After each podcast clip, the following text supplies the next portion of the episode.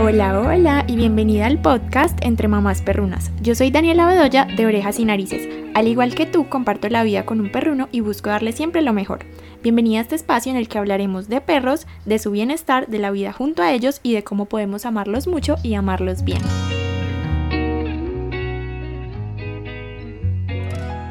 Hola, hola, hoy es martes, un día tarde, perdónenme, me disculpo antes de comenzar el podcast porque sé que mi promesa es que sale un episodio nuevo cada lunes y hoy el día que salió este es martes, pero como les había contado estuve el fin de semana en Cali y simplemente llegué súper agotada para grabar eh, para el lunes no alcancé, entonces por historias de Instagram les comenté que el episodio iba a salir un día más tarde.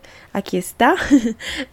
Estoy muy contenta de estar por aquí de nuevo y después de un fin de semana tan lleno de experiencias, tan feliz que tuve. Eh, si no me siguen en Instagram les voy a contar un poquito.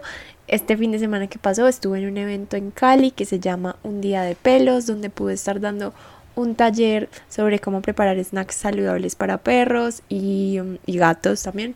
Fue para los dos.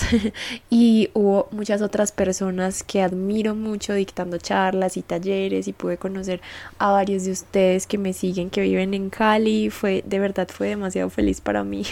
me la pasé genial. Creí que me iba a llenar de nervios, que me iba a dar súper duro como dar la charla presencial, porque es lo primero que hago presencial eh, sí, sobre perros en mucho, mucho tiempo, nunca había hecho nada presencial. Eh, ni siquiera pues no sobre perros, sino sobre otros temas. Yo creo que desde hace años que trabajaba en una oficina no hablaba así en público, pero no, fue genial, me hicieron sentir como si fueran mis amigos de siempre, como que igual todos estábamos tan interesados por aprender sobre perros que fue genial.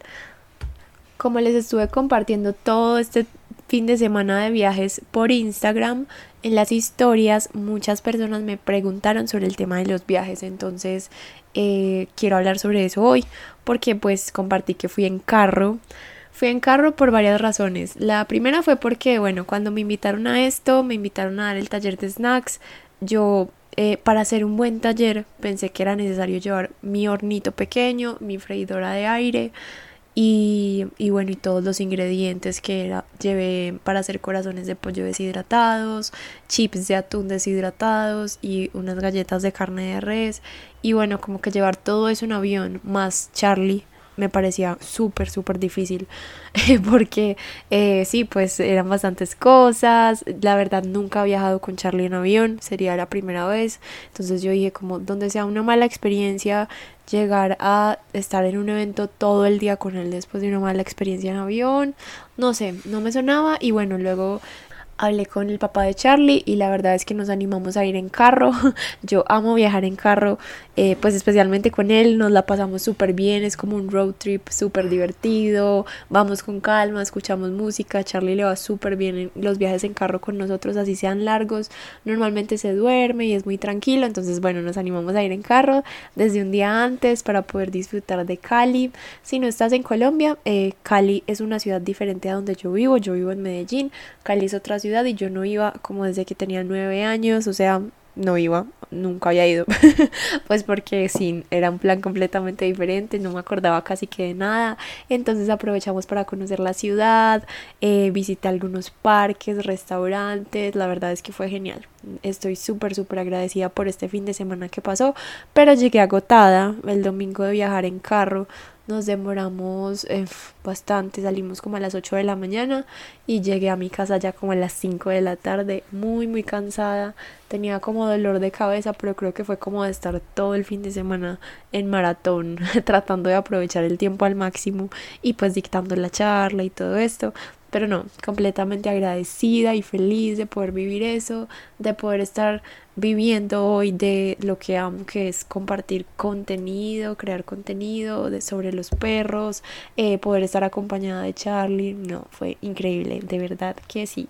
Entonces, eh, todo eso dio pie a muchas preguntas sobre el viaje en carro con Charlie, sobre cómo llevo su comida, sobre cómo hago para que no se maree. Y sé que todo esto pues causa mucha curiosidad, entonces me pareció perfecto hablar sobre viajes hoy.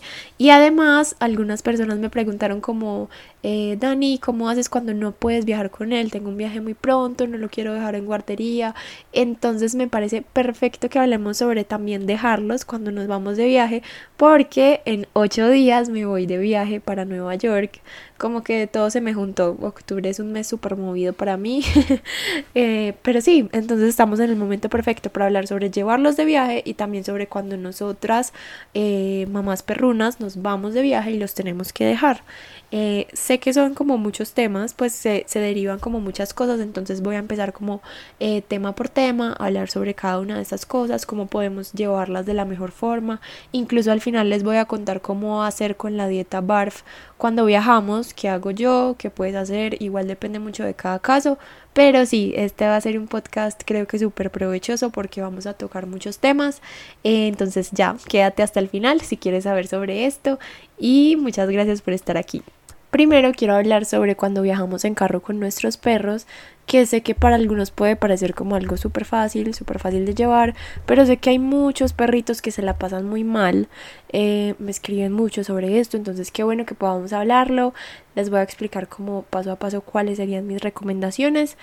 La verdad es que lo más importante es habituarlos desde cachorros. Si tú tienes esa posibilidad, si tienes un cachorrito, habitúalo a, montar en carro, a estar en el carro gradualmente, que sea algo muy positivo para él y que empieces de a poquitos. ¿Cómo lo hacemos? Eh, de pronto lo llevas primero al carro un día a que se suba y no, no pasen, pues no se enciende el carro, simplemente a que se suba, le das un snack ahí, están unos minutos, que olfatee y te bajas.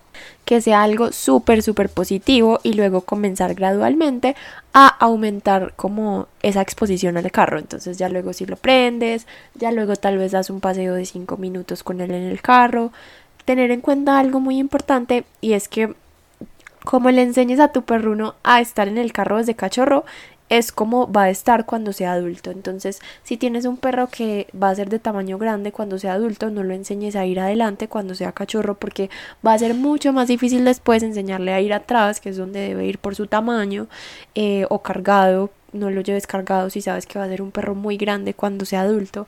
Tener en cuenta que todo lo que les enseñemos cuando cachorros es lo mismo que ellos van a querer hacer cuando sean adultos. Y si lo vas a cambiar cuando sea adulto, va a ser un proceso muy difícil y muy complejo. Entonces, tener esto en cuenta. Si tienes un perro, no sé, tamaño labrador, eh, husky, eh, border collie, desde cachorrito, enseñarle que debe ir atrás en el carro, como tú sepas que debe ir, como sepas que te funciona pues de acuerdo al carro que tienes.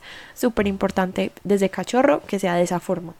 Normalmente si se hace esta habituación al carro desde cachorros, eh, se les va muy bien, se lo toman súper bien y pues no hay problemas de ansiedad o miedo, pero si en tu caso pues ya tienes un perrunito que tal vez no pudo tener esta habituación o igualmente aunque se le hizo pues le da como mucha dificultad de estar tranquilo en el carro, es normal, entendamos que para ellos pues no es algo natural ir en un carro que va en movimiento, que tal vez eh, hay ruidos, eh, cosas que los han asustado previamente, pero eh, intenta acostumbrarlo igualmente de forma gradual, aunque ya sea adulto, y hay cosas que te pueden ayudar, como las que yo les mencioné en el episodio sobre perros miedosos. Todas esas mismas eh, herramientas nos pueden ayudar en este tipo de situaciones, como por ejemplo la música relajante, las feromonas que es el adaptil para perros, las flores de Bach. No voy como a, a profundizar en esto porque ya ahí les expliqué súper bien cómo funcionaban y cómo se pueden utilizar, pero entonces para que sepan que también estas herramientas ayudan mucho al momento de viajes o de eh, montar en carro, pues aunque sea como dentro de la ciudad, viajes cortos. Lo que yo recomendaría es que un perrito pues que no tenga dominado montar en carro por 15 o 20 minutos que pueda estar tranquilo en ese momento, no se debe exponer a un viaje eh, largo en carro, porque es que pues sí sería como ya saber que va a fallar, exponerlo a algo que él no emocionalmente no puede gestionar. Entonces hacerlo así de forma gradual y cuando ya veas que tu perro tolera viajes de 20 minutos, media hora, lo expones a un viaje de una hora y media, una hora y así gradualmente ir aumentando hasta que tú sepas que tu perro le va bien en el carro y puedes llevarlo a un viaje largo. Eso sería lo ideal porque de verdad que pues si tenemos un perrito que se la pasa mal, probablemente pues que se la pasa mal en el carro, probablemente en un viaje largo va a ser súper traumático para él, muy difícil de gestionar, le va a dar ansiedad, eh, va a ser muy complejo. Hay otra herramienta que se llama el chaleco antiansiedad. No sé si lo han visto, tal vez es como un chalequito que envuelve el cuerpito de ellos, como una camisetica, pero eh, les envuelve literalmente como un abrazo y pues por la forma en la que está diseñado ayuda a bajar la ansiedad, también nos puede ayudar en los viajes en carro. Obviamente si es, pues hace calor no es una buena herramienta, pero si es un carro en el que no hace calor, puedes usar el chaleco antiansiedad y también les ayuda como a sentirse más seguros. Esa es una muy buena herramienta también para los viajes que podemos tener en cuenta. Normalmente lo venden por Amazon o hay algunas marcas, pues dependiendo del país en el que vivas. Eh, hay una que me gusta mucho aquí en Colombia, se llama Mentor, Mentor Pet. Eh, pueden buscarla en Instagram. Esos son unos buenos chalequitos anti-ansiedad, pero sí, pues son como varias herramientas, pero como les digo, como les dije en el, en el episodio de los miedos, no es que ustedes usen estas herramientas y ya mágicamente el miedo se quitó, los nervios se quitaron, sino que hay que hacer la adaptación gradual al carro, ayudarnos de música relajante, de la adaptil y todo esto va a ayudar a que sea mucho más fácil esa adaptación y que poquito a poco vaya tolerando más estar en el carro. Con Charlie a mí me va muy bien en los viajes en carro porque pues en parte lo acostumbré cuando era cachorrito, y eh, sí, pues desde siempre fue algo muy positivo para él. Pero me pasó que durante la cuarentena él no, no montó casi en carro. Entonces al principio sí le causaba mucho, mucha ansiedad, pero poquito a poco fue como acostumbrándose de nuevo. Entonces inténtenlo hacer de esta forma. Yo lo hice así como gradualmente. Primero que fuera como muy a su ritmo y no, le fue súper bien la verdad. Pero creo que fue porque desde bebé ha montado mucho en carro y ha sido algo como positivo para él y él logra dormirse eh, durante el viaje, estar tranquilo, pero obviamente pues cuando es un viaje largo hay que hacer paradas porque pues son perros y puede que estén tranquilos pero también pueden empezarse como a desesperar eh, cuando pasan dos, tres horas. Entonces mi recomendación es hacer paradas así tu perro sea tranquilo por ahí cada dos o tres horas eh, por si necesitan hacer pipí también eh, que puedan como caminar un poquito, relajarse. Igual nos sirven a nosotros también en ese tipo de viajes las paradas para descansar un poquito. No tienen que ser paradas muy largas eh, pero sí, eso sí noto que hace mucho la diferencia en Charlie cuando vamos de viaje. Otra recomendación que les diría para los viajes en carro es tratar de no dar comida en exceso, pues o mucha cantidad de comida y agua antes del viaje, porque pues si de pronto se marean, puede que vomiten. Entonces, lo que yo hago, por ejemplo, es darle comida, sí, pero de a poquitos. Pero pues le doy comida porque sé que él no vomita le termino dando como sus raciones normales, pero de a poquitos, por ejemplo, cada dos o tres horas le doy un poquitico. O también eh, te puede funcionar dar algún alimento que sepas que tolera bien y que es liviano para él, como por ejemplo una dieta blanda que es pollo cocido con zanahoria, funciona muy bien en los viajes porque es algo de fácil digestión, como para que no les dé hambre, pero que tampoco llenemos su estomaguito con comida difícil de digerir y que si se llegan a marear de pronto vomiten, eso ayuda mucho. Dar como una comida livianita o la comida pero de a poquitos, no en mucha cantidad. Como última recomendación para los viajes en carro, creo que les diría que eh, uno, tener una lista como de todo lo necesario que tienes que llevar y que el día antes o ese mismo día, pues antes de salir, hagas como un chequeo, porque a veces nos pueden faltar cosas que en cuanto a perros pueden ser muy importantes, por ejemplo, un botiquín o sus medicamentos, su cobijita, su camita, como que lleves todo eso, súper importante. Y eh, llevar agua. Noto que en el carro les puede dar como, no sé si es como calor o un poquito de ansiedad y, y pues les da sed.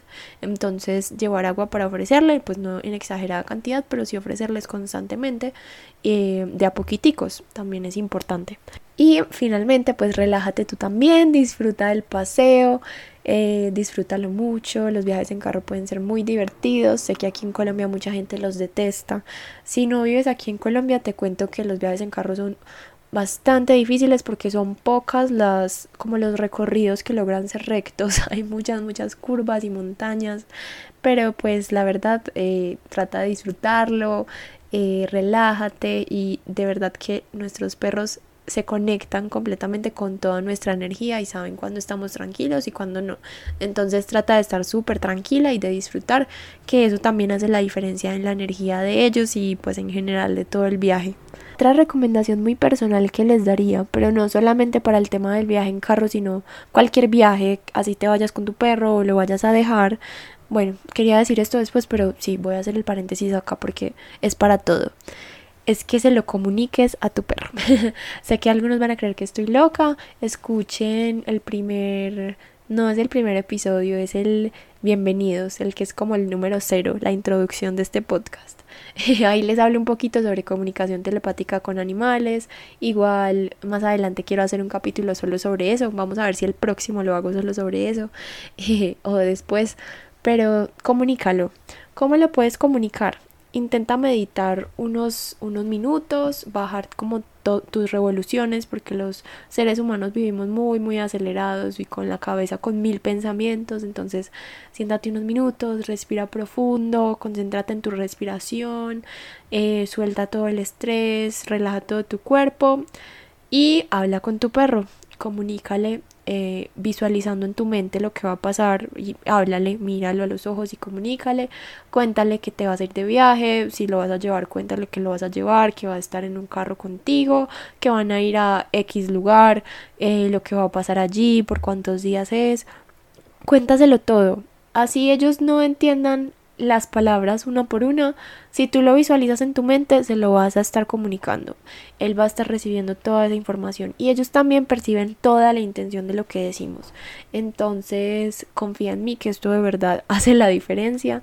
La comunicación telepática existe, todo el tiempo estamos comunicando con nuestros perros y de verdad que si haces esto vas a notar la diferencia. Es, es importante comunicarles lo que va a pasar, tenerlos en cuenta, especialmente si ellos van a ir o si los vamos a dejar, comunicarles que todo va a estar bien, que pueden estar tranquilos, que van a estar seguros.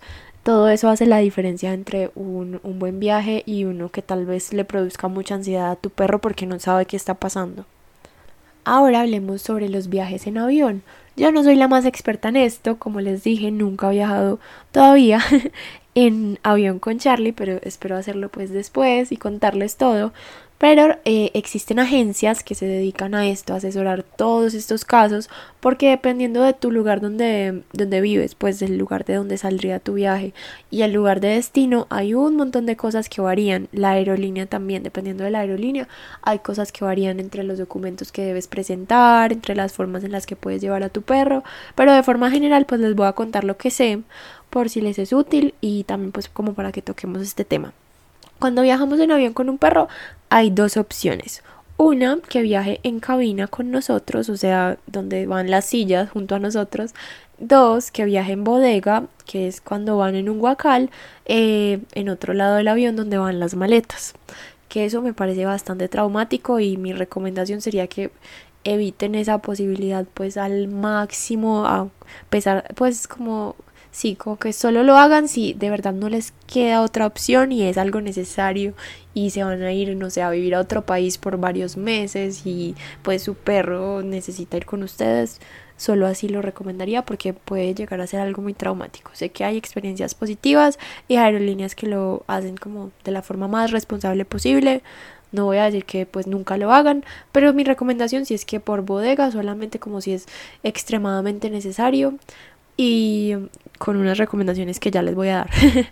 Pero bueno, cuando van en cabina, que es con nosotros, hay dos opciones. Una es que estén sin guacal, que esto lo pueden hacer los perros que estén certificados como perros de soporte emocional o perros guía. Los perros guía eh, como perros de servicio. Eh, sí, perros de servicio que serían como por ejemplo los perros guía. O los de soporte emocional, que es cuando eh, un psicólogo te da un certificado de que tú necesitas tu perro ahí como soporte emocional. las, las agencias que les digo que trabajan como en estos temas les pueden asesorar con todos esos procesos. Yo tampoco es que sea la más experta, pero pues les quiero contar como lo que existe y las posibilidades que existen. Eh, sé que ya muchas personas lo saben, pero bueno, por si de pronto tú no lo sabes.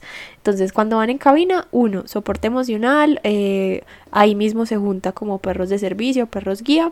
Y dos, eh, perros pequeños, cada aerolínea tiene como su, su rango, su límite, pero normalmente los perros pequeños de menos de 7, 6 kilos pueden ir en cabina desde que vayan en un guacal de tela pequeño y que junto con el guacal no pesen más de cierto peso, normalmente es 10 kilos, que con el guacal y el perro no sean más de 10 kilos. Eh, esas son las dos opciones para ir en cabina. Mi recomendación es la principal, principal para viajar en avión es que también los habituemos, los preparemos. Si tu perro va a estar en un guacal, así sea a tu lado, trata de positivizar ese guacal muchísimo por bastante tiempo antes de que sea el viaje, que ese guacal se vuelva su lugar favorito, su lugar seguro, donde tú le des muchos snacks, donde tu perro se meta siempre que quiere estar tranquilo, que quiera tomar una siesta, donde le pongas eh, sí premios, que le des algo para morder delicioso ahí adentro, que el guacal sea su lugar favorito y seguro. Eso es lo más importante porque pues va a estar ahí en un entorno donde tal vez se pueda sentir inseguro, va a estar encerradito por bastante tiempo porque pues normalmente los vuelos duran mínimamente una hora, entonces sí, como tener eso en cuenta. Ya si va a ir en bodega, por una u otra razón te tocó que tu perro vaya en la bodega del avión en un guacal, esos guacales ya son diferentes, son guacales duros, por seguridad deben ser duros, y ahí sí mi recomendación es que eh, obviamente no podemos habituar a nuestro perro a estar muchas horas en un guacal duro, en una bodega de un avión, pues no, no es como viable. Pero también trata de enseñarle a estar en guacales, pues en un, en un lugar así encerradito, que se sienta tranquilo en su guacal. ¿Cómo se positivizan los guacales? La primera vez que lo presentes, trata de que sea algo súper positivo, no como que vas a meter ahí a tu perro y a encerrarlo por cinco minutos y te vas porque hay personas que lo hacen así y esa no es la recomendación. Primero, que esté abierto, que tu perro lo, lo huela, lo explore, que no lo asocie con nada negativo, que le pongas ahí dentro una cobijita, tal vez que rocíes adaptil, que le pongas sus snacks favoritos en trocitos para que entre a olfatearlo, que este guacal esté casi que siempre disponible por un tiempo para que él pueda entrar y salir siempre que quiera. Y ya cuando veas que lo está usando poco a poco, Puedes incentivar que lo use dándole snacks y premios ahí adentro, o metiéndole sus juguetes, todo esto. Cuando veas que ya poco a poco lo está usando, trata de encerrarlo de a periodos cortos. Entonces ahí sí le cierras la portica, le das algo de comer mientras la cierras para que se lo coma ahí adentro y así poco a poco, gradualmente vas aumentando el tiempo. No te voy a decir que lo encierres tres horas, dos horas, porque me parece la verdad que finalmente no tiene sentido, pues puede servir de preparación, pero igual nunca va a ser lo mismo que lo que va a vivir en el avión. Entonces, simplemente que se sienta seguro en su guacal va a ayudar muchísimo. Y pues este, estos ejercicios que te digo, de a raticos, de 20 minutos, media hora, encerrarlo ahí mientras se come un tendón deshidratado, un snack eh, deshidratado, esos que son de masticación que les permiten morder un rato. Eh, por ejemplo, las tráqueas, esto va a ayudar mucho a que el guacal sea un lugar positivo para él y que se sienta bien ahí adentro. Y para el momento del viaje, pues están todas las opciones que ya les he contado: flores de bach, adaptil, eh, incluso el aceite esencial de lavanda, por ejemplo, puedes rociarlo ahí justo antes o eh, las gotas de CBD que no hemos hablado sobre ellas. Tampoco soy muy experta pero son una muy buena opción en este tipo de casos. Les ayudan eh, en momentos en los que pueden estar nerviosos o asustados y pueden hacer pues la diferencia en este tipo de viajes para que sea algo más llevadero para el perro. Que no les recomiendo ay no lo había mencionado. Esto es tan importante. Ni para viajes en carro ni para ningún tipo de viaje dar sedantes. Los sedantes no eh, ¿A qué me refiero con sedantes? Acepromacina. Busquen que no tenga este componente que es como el nombre del, eh, no sé si se dice medicamento en sí, pero sí, acepromacina. Aquí en Colombia hay varias eh, presentaciones, no voy a decir marcas porque me puedo meter en un problema, pero eso no es para nada recomendable, ni siquiera cuando hay pólvora, nada de esto, solamente lo deberían usar veterinarios y para ciertos procedimientos. ¿Qué pasa cuando seamos un perro? El perro va a seguir sintiendo emocionalmente todo el pánico del momento, solamente que su, su, cuerpo no se va a poder mover, él no va a poder manifestar nada. Entonces sí, tú lo ves muy quieto, pero por dentro va a ser una gestión terrible de emociones y al ser sedantes es muy delicado si no los está manejando un veterinario en la dosis que es, puede tener efectos secundarios muy negativos, puede ser peligroso, puedes tener que correr a un veterinario de repente si tal vez no viste la dosis que era y en un avión, tu perro en una bodega o pues en el guacal así sea a tu lado, pero en un avión no vas a tener esa posibilidad. Entonces no, sedantes eh, nunca. Idealmente eso solamente es para uso de los veterinarios, ellos lo sabrán usar y que lo usen ellos. Si tal vez tu veterinario te lo recomendó usar, la verdad yo no lo recomiendo. Eh, trata de informarte bien, de buscar segundas opiniones, porque he hablado con diferentes veterinarios que tampoco lo recomiendan. Eso lo que hace es inmovilizar al perro, pero él por dentro está teniendo igualmente todo el miedo y la inseguridad y la ansiedad del momento, la está viviendo y no puede moverse, entonces es mucho más traumático para él. Eh, bueno, qué bueno que les, me acordé de eso porque la verdad no lo había tenido en cuenta cuando planeé este podcast y sí es muy importante tenerlo en cuenta. Y bueno, si llevas a tu perro en cabina, creo que le puedes llevar snacks. Creo que esto ayudaría muchísimo. Entonces intenten llevarles snacks como para que vayan comiendo, se puedan relajar un poquito. Les pueden premiar que estén tranquilos y les pueden dar un poquito pues para que se relajen. Eso me parece una muy buena opción. Igualmente, yo creo que mi recomendación mayor para los viajes en avión es buscar la asesoría, si puedes, que pues me parece lo ideal, si puedes, de una agencia que se dedique a estos temas. Eh, sí, aquí en Colombia he visto varias en Instagram. Si necesitan me cuentan y les comparto. Pero sí es mejor porque, como les digo, por ejemplo, los documentos y los procedimientos son diferentes dependiendo del lugar de donde sales, del lugar de destino y de las aerolíneas que uses. Eh, entonces eso es importante para que no nos vaya a fallar nada y que de verdad puedan viajar pues tranquilamente con sus perrunitos. Ahora hablemos sobre cuando nosotros nos vamos de viaje, pero los vamos a dejar a ellos. Eh, sé que cada caso es diferente, entonces hay opción como de dejarlos en nuestra propia casa, pero cuando quedan como con otra persona a cargo, con tal vez un familiar eh, o alguien que tú contrates que se quede con tu perro, eh, o la opción de que pues ya te vas, entonces lo dejas en alguna guardería o en la casa de algún familiar. hay muchas opciones, entonces, ¿cuál sería mi recomendación ahí? Obviamente depende de lo que a ti te quede fácil pero también tener en cuenta qué es lo que a tu perro lo hace sentir más cómodo. Todos tienen personalidades, personalidades diferentes y mm, cosas que los ponen nerviosos o tal vez que les gustan más que otras. Entonces, por suerte, ya hoy en día hay muchísimas opciones de guarderías. Existen guarderías como más caseras, que es como tal vez una persona niñera de perros que los reciba en su casa y les dé como una vida muy de casa, aunque les dé sus paseos y eso, pero pues sí, como una guardería muy casa, calor de hogar. Y existen opciones para los perrunos más aventureros, como por ejemplo las guarderías más campestres, en donde van a divertirse un montón, tal vez con paseos en el bosque, jugando con otros perros, pero ya lo que sea mejor ahí depende muchísimo de la personalidad de cada perro. Le voy a seguir diciendo personalidad porque siento que es la palabra que mejor lo describe a lo que me estoy refiriendo, pero sé que tal vez no, no exista, pero sí.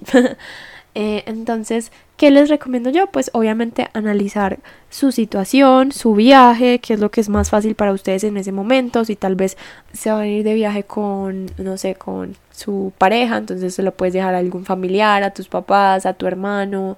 Eh, hay que analizar como cada caso, pero eh, mi recomendación es esa, no hay como algo que yo les pueda decir, esto es lo mejor, las guarderías son lo mejor o la familia es lo mejor, porque es que depende mucho de cada caso. Tal vez a tu perro le va mucho mejor en una guardería que quedándose en casa de algún familiar que tal vez no los conoce tanto y tú sabes que tu perro disfruta un montón de estar en compañía de otros perros.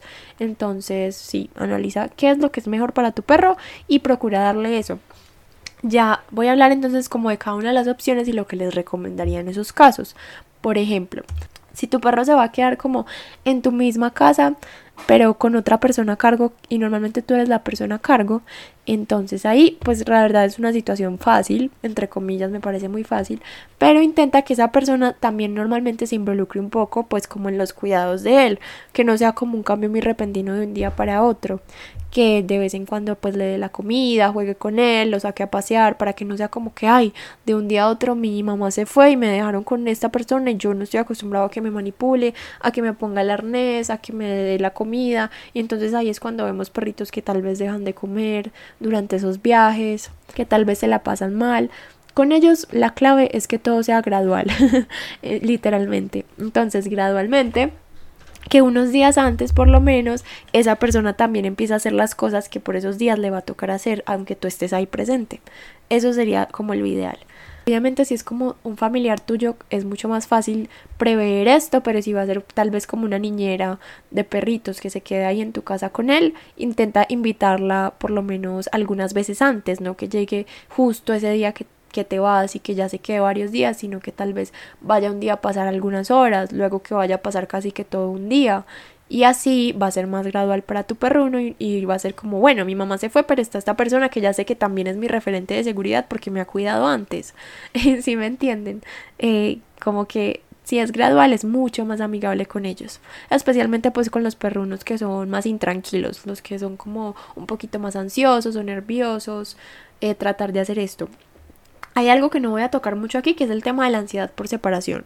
Eh, obviamente si tu perro tiene ansiedad por separación, idealmente busca la asesoría de un profesional en comportamiento canino porque se la va a pasar muy mal si sales de casa y obviamente si te vas de viaje se la va a pasar extremadamente mal. Entonces es un proceso que ya hay que revisar qué es lo que está sucediendo ahí y con pautas en el día a día dependiendo de cada caso comenzar a trabajarlo, a promover los momentos de independencia, a enseñarle que también es divertido para él estar lejitos de ti en casa, luego que gradualmente tú salgas de casa y él logre quedarse tranquilo lo distraído con otra cosa, súper importante. Pero sí, si hay ansiedad por separación, idealmente buscar la asesoría de un profesional, porque cada caso es diferente y entonces la forma en la que se debe manejar cada caso también es diferente, dependiendo del contexto, de lo que suceda y todo eso. Igualmente entonces si lo vas a dejar en la casa de alguien más, no en su casa donde vive normalmente, tratar de llevarlo varias veces antes, que sea un lugar que él ya conoce, si no lo conoce entonces que lo lleves una vez, eh, por ejemplo, por dos horas, que hagas esa visita súper positiva, que pueda comer snacks, que pueda jugar con sus juguetes eh, y con esa persona, y ya luego tal vez no fueron dos horas sino cuatro, luego tal vez lo llevaste a pasar una tarde allá y tú te fuiste, pero volviste por él después y así, como que sea gradual, que no sea como, ay, de repente me dejaron aquí abandonado cinco días, sino que él ya conozca el lugar y que ya haya estado idealmente, eh, gradualmente, poco a poco, idealmente un día, tal vez que ya se haya pasado una noche allá, eso sería lo ideal, como para que tú sepas cómo le fue. Entonces tal vez un fin de semana lo dejaste porque ya el, el próximo mes te va a ser toda una semana. Es muy buen experimento y eh, para que sepas cómo va a reaccionar y para que no sea tan traumático para él ese día.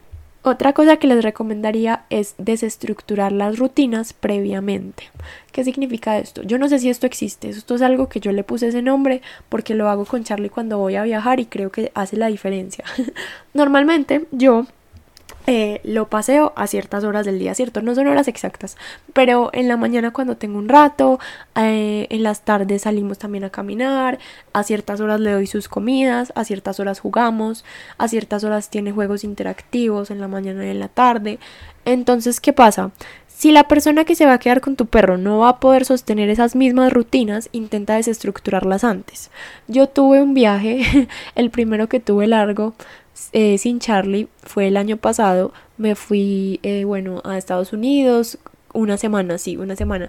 Y mi mamá justo la habían operado de la rodilla eh, como una semana antes. O sea, ya no podía sacar a pasear a Charlie esos días que me fui. Imagínense. Entonces, bueno, eso fue una locura porque estaba cero programada esa cirugía. Incluso a mi mamá ya la habían operado como tres meses antes, dos meses antes. Pero la cirugía falló y tocó repetirla justo cuando yo me iba de viaje y yo me sentía súper mal eh, con Charlie porque evidentemente mi mamá no lo iba a poder pasear. Cuando me voy, él se queda en mi misma casa, pues eh, sí, escuchen el capítulo cero, el episodio cero, ahí les cuento un poquito sobre mi vida, pero sí se queda en mi casa, pero con mis papás, pero pues eso es diferente para él, porque normalmente soy yo quien se encarga de todo lo de él. Y bueno, esos días mi mamá no lo podía sacar a pasear, pero mi papá sí lo hacía, pero él no podía mantener mis mismas rutinas. Mi papá es una persona que pues, algunos días iba a la oficina, sí, pues exactamente las mismas rutinas de paseo no las tenía. Entonces, ¿qué hice yo? Tratar de desestructurarlas. O sea, no que los días antes todos los días teníamos la misma rutina, sino que tal vez un día salíamos a pasear a una hora completamente diferente o en vez de hacer sus paseos todos los del día, lo que hacía era que le daba solo uno. Eso fue muy duro para mí porque obviamente yo lo notaba más estresado porque le estaba dando solo un paseo larguito, pero solo uno, pero es porque ya los días que seguía había días en los que no iba a tener paseos. Entonces, obviamente esto no es lo ideal, esto es un caso de algo puntual que me pasó a mí, pero es como para que vean cómo hay que adaptarnos a las situaciones. Obviamente, pues la persona que cuida a tu perro lo debe poder sacar a pasear. Mi papá igual fue súper juicioso y me mandó videos de Charlie en el parque con Abril, que es la perrita de ellos, y todo, pero pues no fue la misma rutina que yo le mantengo, hubo como un, un par de días en los que él no pudo salir a pasear para nada Obviamente en mi casa pues tienen un espacio para hacer pipí y popó súper importante. Obviamente un perro que no tenga esos espacios tiene sí o sí que salir. Pero pues sí fue un caso especial. Mi mamá estaba operada de la rodilla, mi papá estaba trabajando en la oficina. Muy caótico. Pero ahí entendí lo de las rutinas, que sí es muy importante cambiarlas unos días antes para que no sea tan extremo para tu perro que cuando tú te vayas todo, absolutamente todo cambie. Sino que pues algo, unas cosas como que permanezcan y obviamente tratar de mantenerle lo que más se pueda, los horarios de comida, los horarios de juego, súper importante. Algo que da mucha tranquilidad también eh, seguramente todas las que están escuchando esto lo hacen, pero igual lo voy a mencionar, es como dejar una lista de los cuidados que tienen que tener en cuenta. Yo siento que, eh, o sea, puede ser como exagerado, pero a uno le da tranquilidad porque uno sabe que ahí dejó todo lo que era necesario eh, explicar.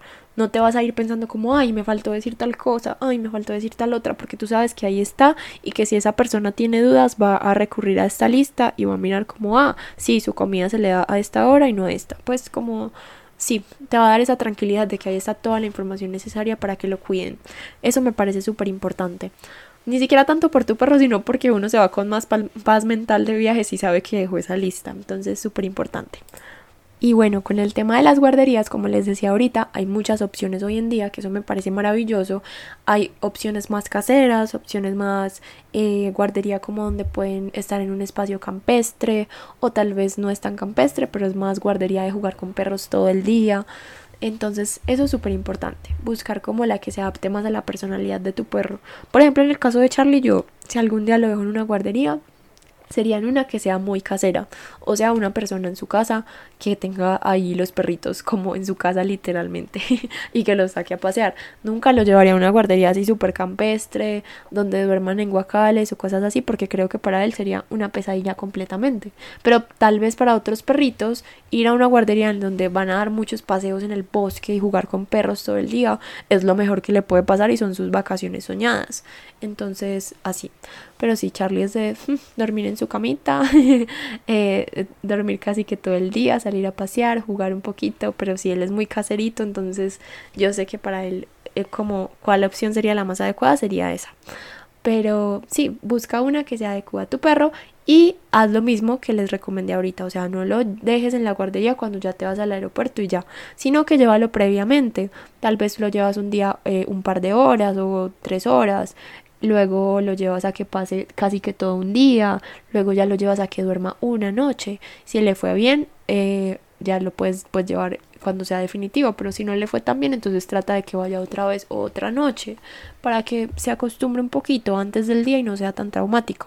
Eso es lo más importante. Y bueno, sobre elegir guarderías, tratar de hacerlo de la forma más responsable posible.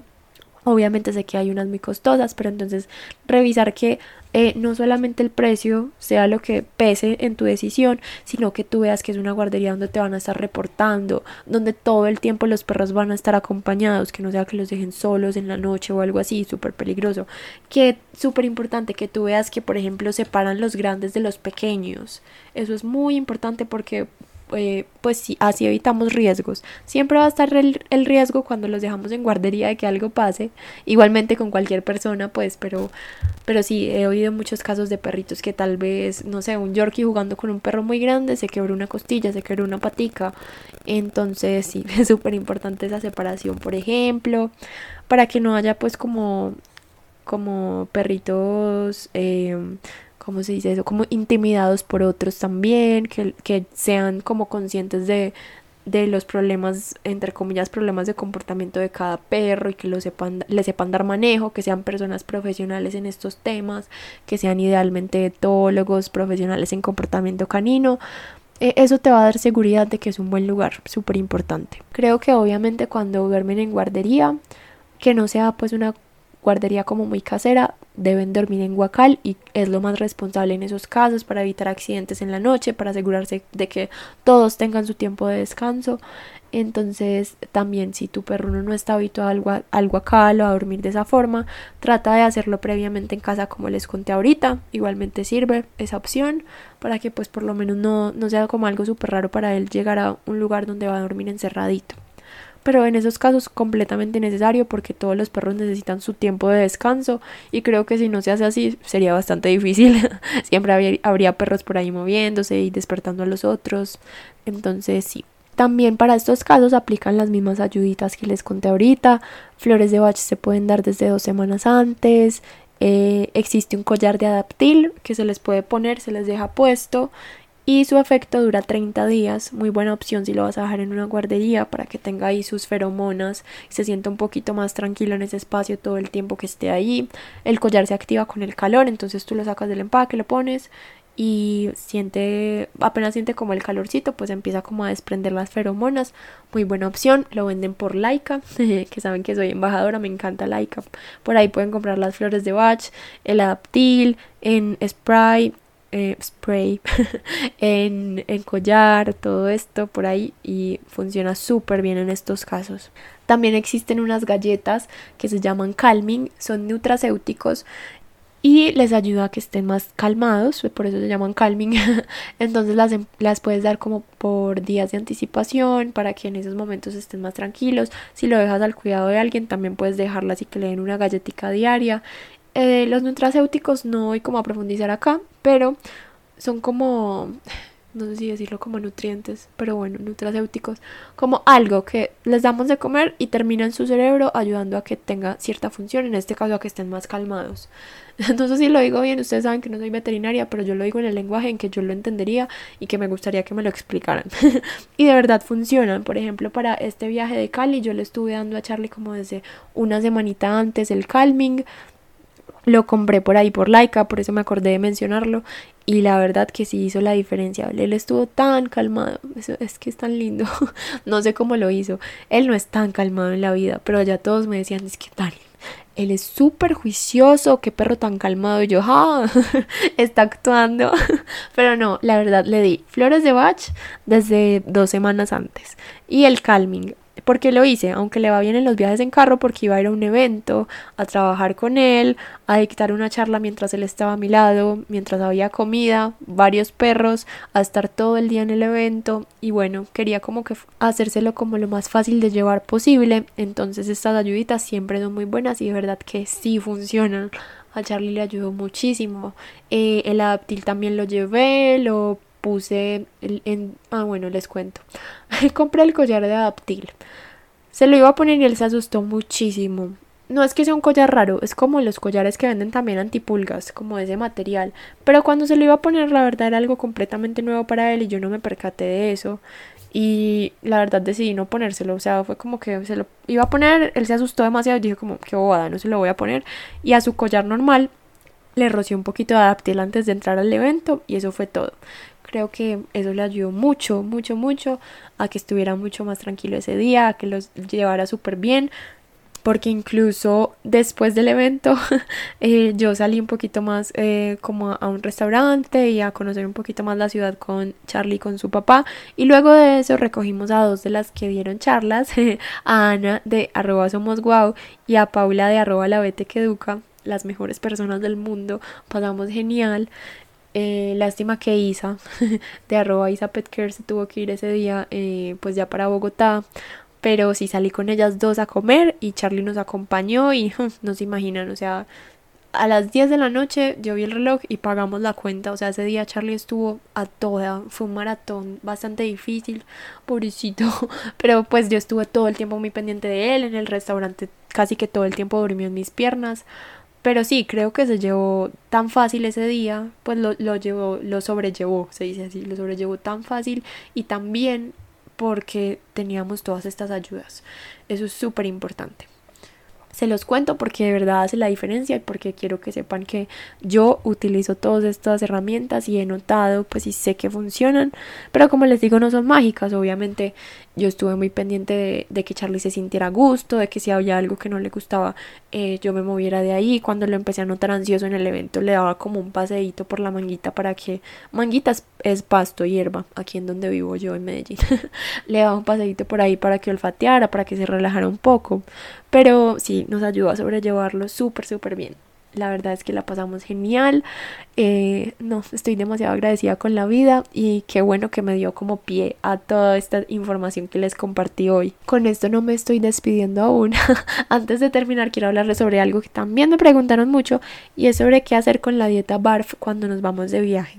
Lo metí en este episodio porque es que la verdad es que no es tan complejo como creemos, es demasiado fácil. ¿Qué pasa? Cuando tú viajas y te vas de vacaciones, así tengas una dieta muy saludable, puede que te vayas de vacaciones y esos días comas completamente diferente a lo que comes normalmente y no pasa nada, no pasa absolutamente nada, igualmente aplica para los perros. ¿Qué pasa cuando nos vamos de viaje con la dieta BARF? Depende, depende si te vas de viaje a un lugar donde vas a tener nevera, si te vas de viaje en carro, si te vas de viaje en avión, si te vas de viaje por tres días, por una semana. de lo que le guste comer a tu perro cuando estás de viaje. El primer viaje que yo tuve con Charlie, Charlie no quiso comer casi que nada. Me tocó recurrir a, los enlatados. Fue hace bastante tiempo. Creo que llevaba en ese momento menos de un año con la dieta BARF y ahí todavía yo no conocía muy bien como sus gustos y preferencias y era un poquito difícil que comiera algunos ingredientes. Entonces sí, depende mucho de cada caso. Entonces, ¿qué podemos hacer? Analiza a dónde vas. ¿Qué hago yo? Siempre que voy a viajar intento buscar lugares donde tengan nevera. Entonces me funciona más Airbnb que ir a un hotel porque tienen nevera. Eh, ¿Por qué lo hago así? Porque me gusta sostenerle a Charlie su dieta cuando viajo. Pero no hay ningún problema si por esos días tú le das un alimento diferente. Tal vez un alimento comercial natural, un alimento comercial horneado. Hay uno muy muy bueno que una vez les compartí en un reel se llama Dogo, la marca es colombiana, es un alimento que no necesita refrigeración hasta que lo abres. Los ingredientes son súper buenos para hacer un alimento pues eh, comercial, eh, casi que es una dieta cocida, es súper, súper bueno. A Charlie yo se lo di unos días cuando me lo enviaron de prueba y le sentó súper bien, entonces esa es como mi alternativa en caso de que no le pueda llevar su dieta, pero pues siempre prefiero llevarle su dieta porque lo conozco, porque sé que le gusta mucho, porque sé que es viable, que se la come en cualquier lado, ya en este momento pues de su vida que logramos como esta sincronía en que sé qué ingredientes le gusta, sé cómo le gusta comer y todo esto.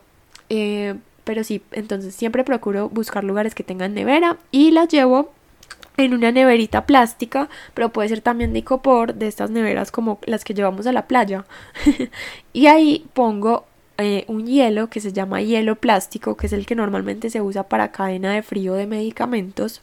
Me han contado, porque una vez lo compartí por, por Instagram, yo tengo un, reel sobre cómo empaco esta nevera cuando viajo, me han contado que este hielo plástico lo regalan a veces en farmacias. Yo lo compré y por Mercado Libre te vale como cada bolsita de hielo plástico más o menos 5 mil pesos colombianos, que si no viven en Colombia es como un dólar. es muy muy barato. Eh, y sí, o si no lo pueden conseguir en farmacias, eh, preguntar por él, tal vez se lo regalan. Esto funciona súper bien. Es un hielo que si tú lo congelas por 12 horas te va a durar otras 12 horas frío, congeladito. Entonces yo lo que hago es que lleno esa nevera con este hielo alrededor. Ahí pongo toda su comida todos los días que me voy. Y ya, así me ha durado hasta 12 eh, horas, que es lo máximo que he viajado en carro, pero estoy segura de que duraría más tiempo porque cuando llego normalmente la comida sigue fría. Entonces esto me funciona súper, súper bien. El nevera por sé que también aguanta mucho, con hielo seco también aguanta mucho, o con hielo normal incluso si no vas tantas horas te puede funcionar. Pero como les digo, no es obligación mantener la dieta, se puede dar un alimento diferente en esos días, un alimento comercial natural, incluso un alimento comercial enlatado de los que venden pues en cualquier tienda de mascotas, que tú sepas que tu perro lo tolera bien, que ya se lo hayas dado antes. Y, y que sepas que le gusta comerlo, eso te funciona porque por unos días hagas una excepción no va a pasar absolutamente nada malo.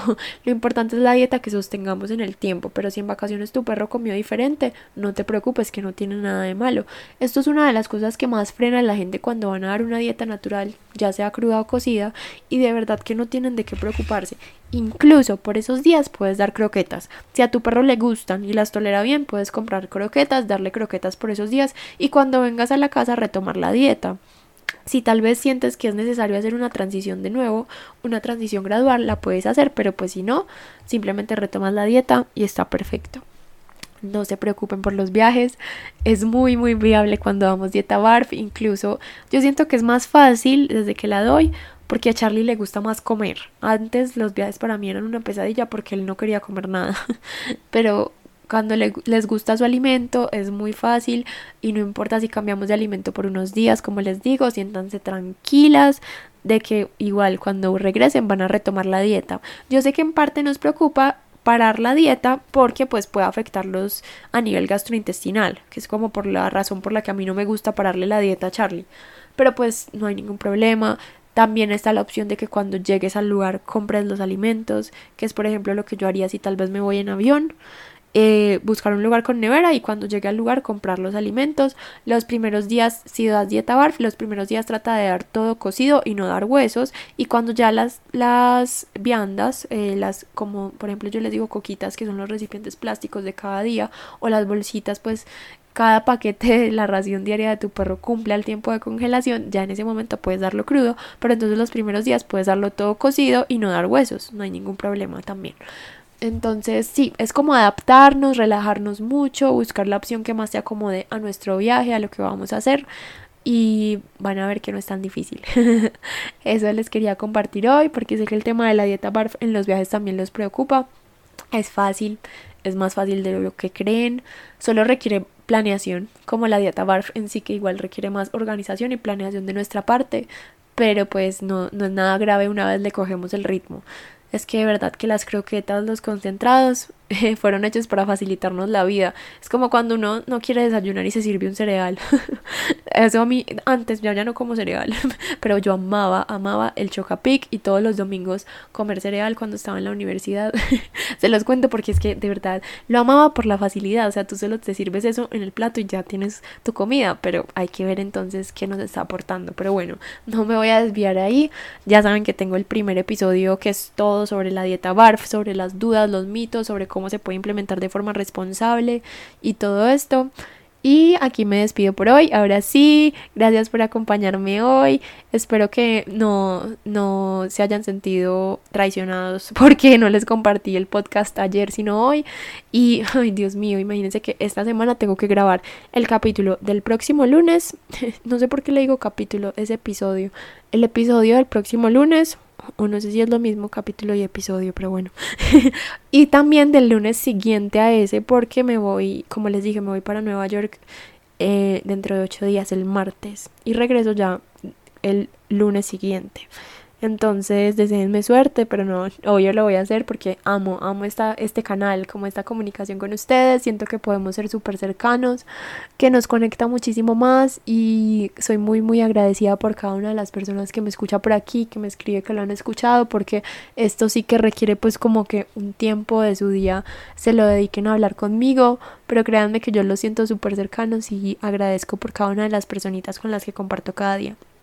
Esto es mi sueño hecho realidad, literalmente.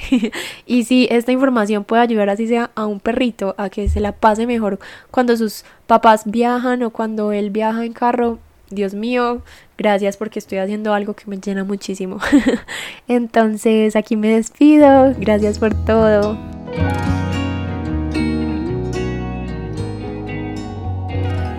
Eso fue todo por hoy, espero que de verdad hayas disfrutado de este espacio, te agradecería mucho si lo compartes, si me dejas un comentario o me dejas varias estrellitas de calificación.